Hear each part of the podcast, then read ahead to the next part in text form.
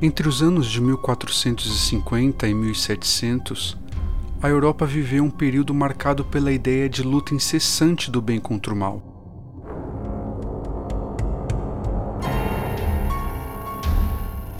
Nesse tempo, algumas pessoas tornaram-se alvos constantes de implacáveis perseguições.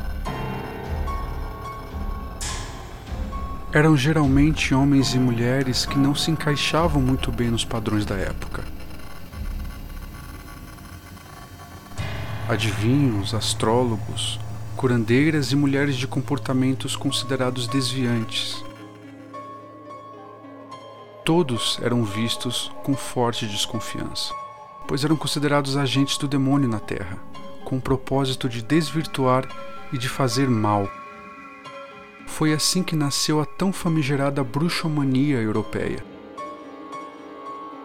Na Idade Moderna, a figura da bruxa ganha destaque no imaginário popular e passa a ser protagonista no embate entre as forças celestiais e infernais. Acreditava-se que por meio do pacto demoníaco, as bruxas eram capazes de feitos fantásticos, como voos noturnos, transmutações em animais e fazer malefícios que poderiam levar pessoas e animais à morte.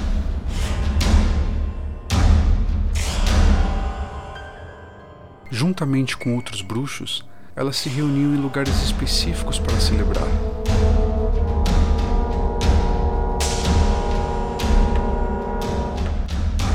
Essa reunião era conhecida por diversos nomes, entre eles Sabá, conventículo, sinagoga e aquelarre.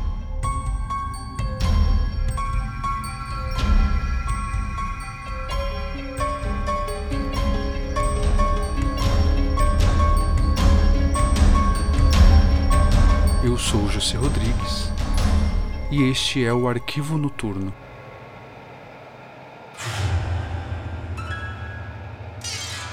Preparem suas lanternas.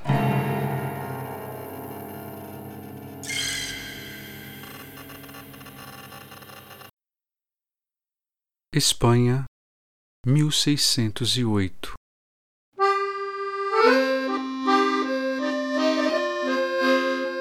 Após uma temporada de quatro anos morando com os pais na França, a jovem Maria Schmideug, de 20 anos de idade, retorna para o pequeno vilarejo de Zugarramurdi, no País Basco, onde havia nascido e se criado. Maria passou os primeiros dias de seu regresso na companhia dos amigos, em conversas animadas sobre como havia sido a experiência de viver em outro país. No entanto, entre os detalhes da vida aparentemente comum levada em Sibur, junto à família e à comunidade, estava algo muito mais assustador.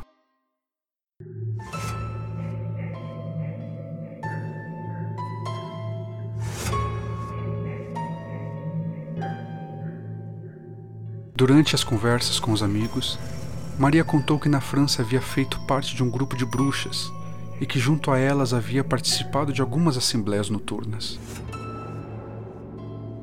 Levada pela primeira vez por uma amiga, Maria não se deu conta de que aqueles encontros à beira-mar, onde elas e outras pessoas se divertiam, se tratavam, na verdade, de aquelarres. Quando se deu conta do que estava acontecendo, as outras participantes, incluindo sua amiga, a obrigaram a se converter em bruxa. Para tanto, ela precisou renegar a sua fé cristã e se colocar aos serviços de Satã.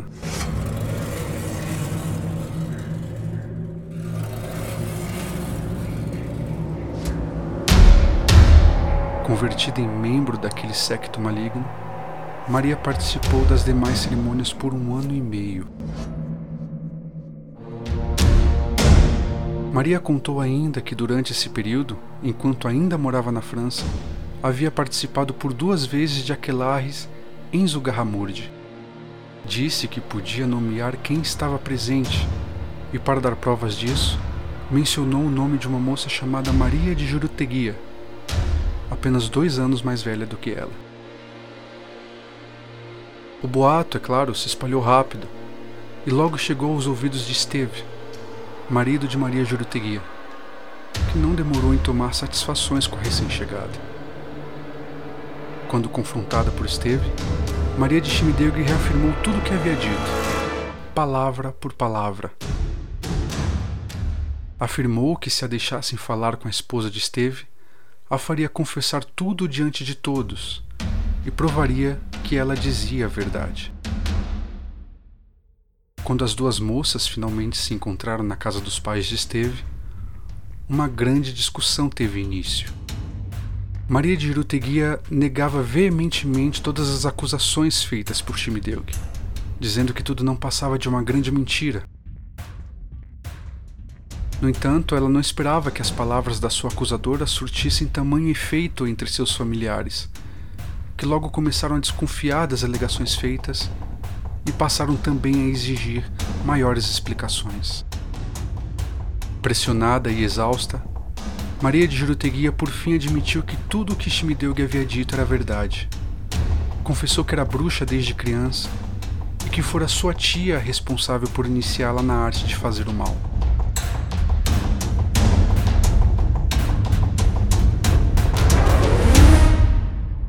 Diante daquela confissão, a primeira medida dos familiares foi levar a moça até o pároco Felipe de Zabaleta, para quem ela reafirmou tudo o que havia dito na casa dos sogros. Como penitência, Frei Felipe mandou que a jovem confessasse tudo novamente, mas dessa vez em alto e bom som, na frente de toda a igreja de Zugarramurdi, para quem ela pediu perdão por ter tomado parte daquela seita diabólica. Um final que parecia satisfatório. Pelo menos por enquanto.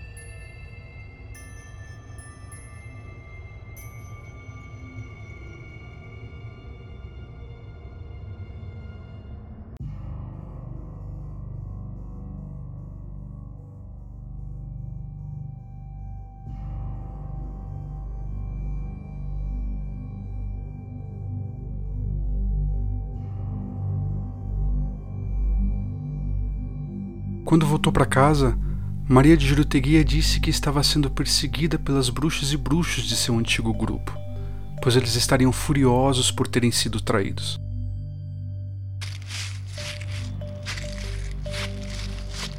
Em uma noite, próximo do Natal, ela os viu rondar perto da sua casa. Na noite seguinte, Maria e seu esposo pediram para que os vizinhos lhe fizessem companhia, porque tinham ficado muito assustados com o acontecido. A casa foi então preparada para receber os vizinhos e para uma longa vigília.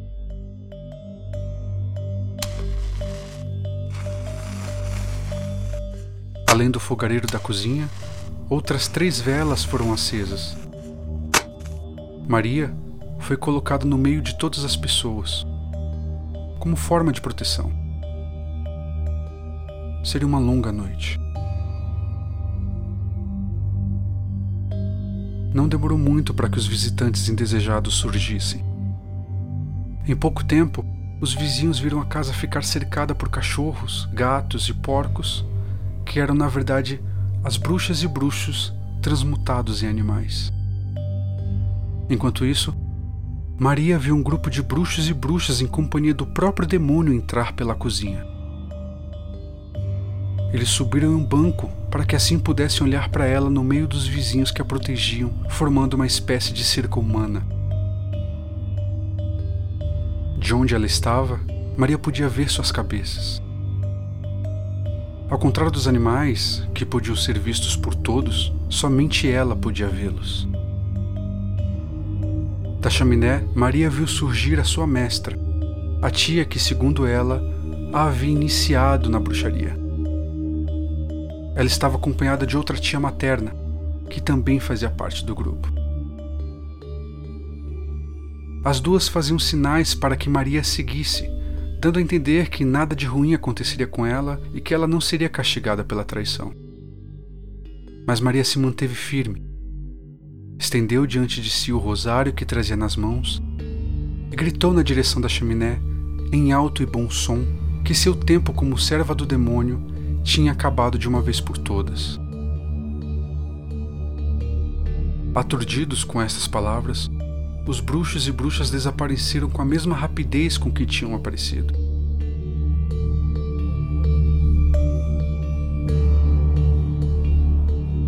Maria finalmente estava livre, mas a horda diabólica não queria sair com as mãos abanando. Na manhã seguinte, foi descoberto que as trufas e hortaliças de plantação do sogro de Maria foram todas arrancadas pela raiz e que o moinho da família havia sido destruído.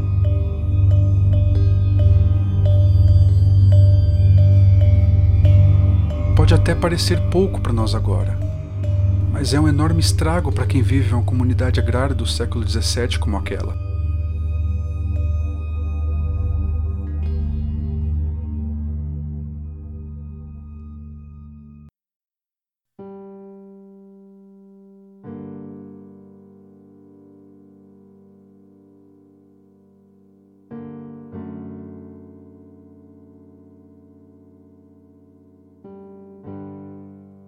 É muito provável que todo o embate pela alma de Maria não passe de ficção, já que não houveram relatos posteriores feitos por testemunhas do ocorrido.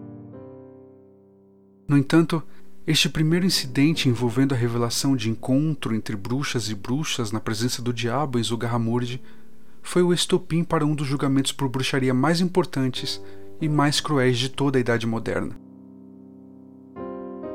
O famoso processo de Logrônio, conhecido como o Processo das Bruxas de Zugarramurdi, acontecido em 1610. É claro que vocês podem estar se perguntando o porquê de apenas Maria de Juruteguia ter sofrido retaliações, já que Maria de Chimideug saiu impune mesmo depois de ter revelado com todas as palavras que havia feito parte de cultos a Satanás. Bom, acontece que quando ainda morava na França, Chimideug procurou a autoridade religiosa local e então foi absolvida de todos os seus pecados.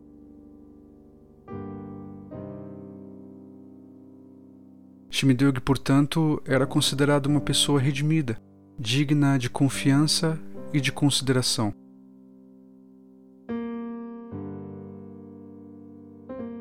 Um erro que quase custou a vida de uma pessoa inocente.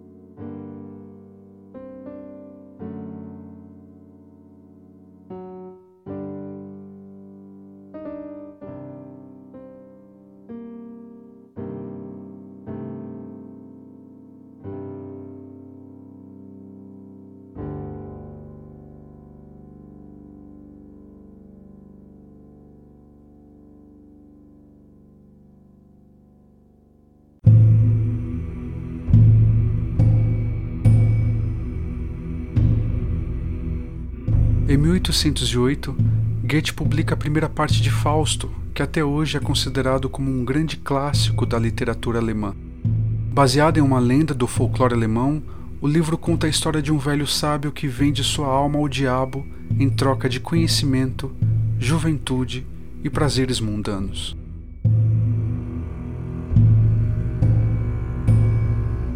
Em uma parte da narrativa, Mefistófeles, isto é, o diabo, leva Fausto em uma noite de tempestade para presenciar um sabá em plena noite de Santa Valburga, no alto de uma montanha. No local, bruxas montadas em vassouras, porcos, feiticeiros e até a própria Lilith, considerada na mitologia judaica como a primeira mulher de Adão, se reúnem Apesar de todo o peso e toda a significância da obra para se pensar sobre outras questões, os episódios em que se fala das tais reuniões no topo do Monte Brock continuam sendo os mais lembrados.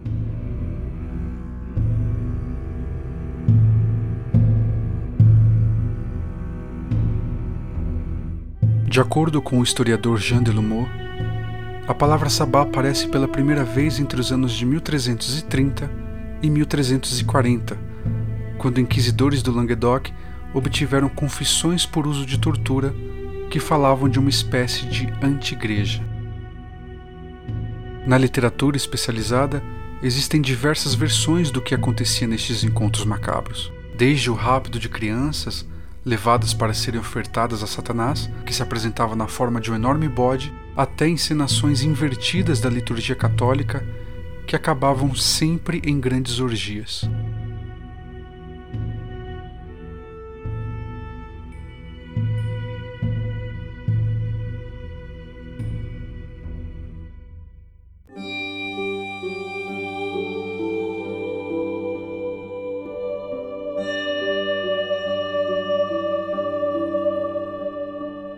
Termo aquelarre vem da junção das palavras vascas aker, bode, e larre, que por sua vez significa prado.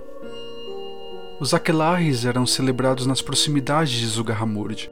O lugar preferido era Beruscobelo, a poucas centenas de metros de distância do vilarejo e que possui uma enorme gruta, que seria, segundo o pensamento popular, perfeita para abrigar esses tipos de encontros. Essas assembleias noturnas começavam sempre tarde da noite e duravam até o cantar do galo. Bruxas e bruxos se reuniam todas as noites de segunda, quarta e sexta-feira, e também nas vésperas das festividades do calendário cristão, como Natal, Semana Santa, Páscoa, Pentecostes e São João.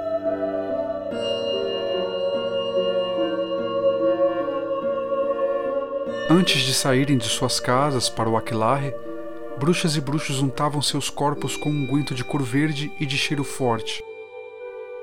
O composto devia ser esfregado em todo o corpo, enquanto se dizia as seguintes palavras: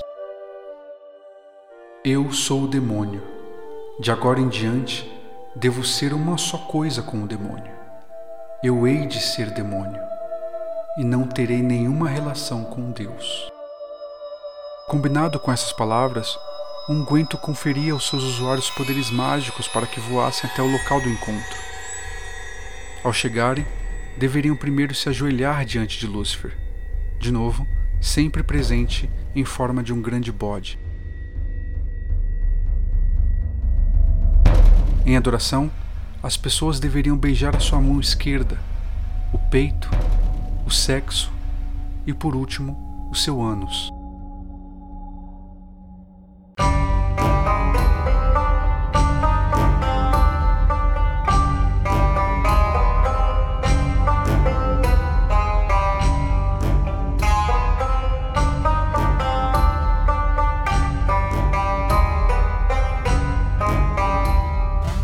Prestadas as devidas homenagens, os participantes eram então liberados para dançarem ao som da tenebrosa orquestra que conduzia a festa.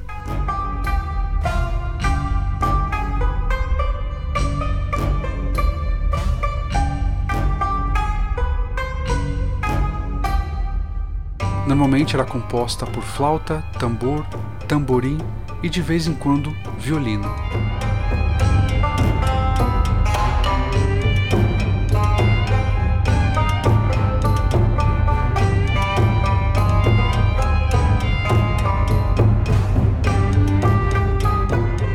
Enquanto se deleitavam, era terminantemente proibido aos participantes que eles se persignassem ou que dissessem o nome de Jesus, Maria ou de qualquer outro santo.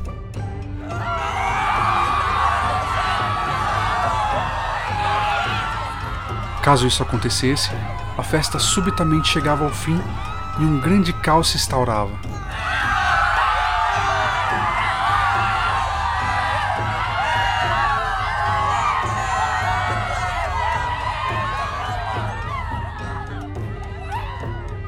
Passado o alvoroço inicial, os membros do Aquelarre voltavam a se reunir e castigavam cruelmente o responsável pelo fim prematuro da Assembleia.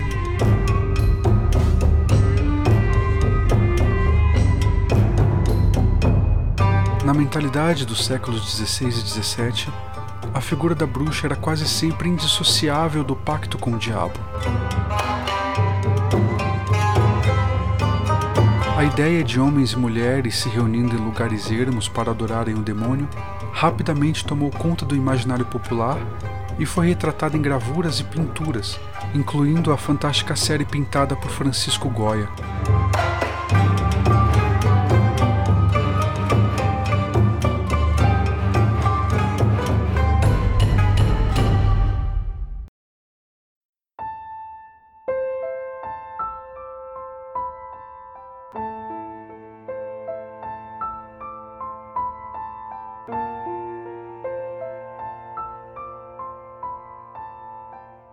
Praticamente tudo o que sabemos sobre o Aquelarre hoje nos chegou por meio de depoimentos de testemunhas e de acusados de bruxaria, transcritos nos processos instaurados pela Inquisição. Depoimentos e confissões que, é claro, eram obtidos normalmente por meio de tortura ou de extrema pressão psicológica.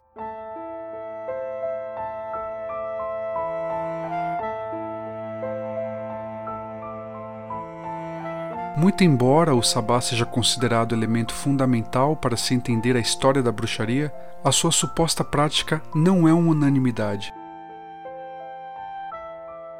Em Portugal, por exemplo, as bruxas não se encontravam para ofertar crianças a Satã ou copular com ele e nem praticavam o famoso voo noturno, fugindo assim do modelo sabático tradicional, que era considerado pela maioria dos inquisidores portugueses como fantasioso.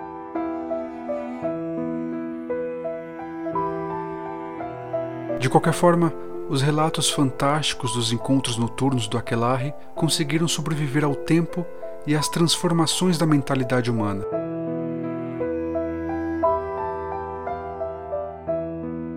Hoje, continuam a habitar os recantos mais escuros da nossa imaginação.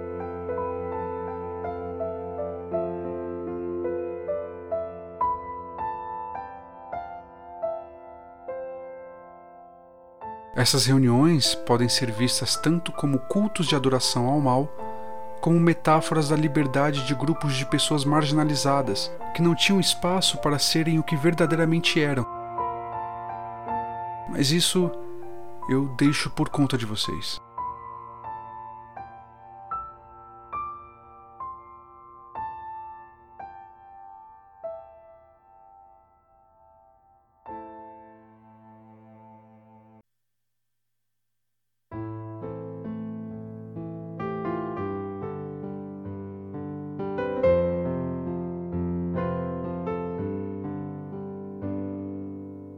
Você quiser acompanhar as novidades do Arquivo Noturno, basta seguir o arroba Arquivo Noturno no Instagram. Quando passar por lá, aproveite para dar um oi e comentar o que achou do episódio.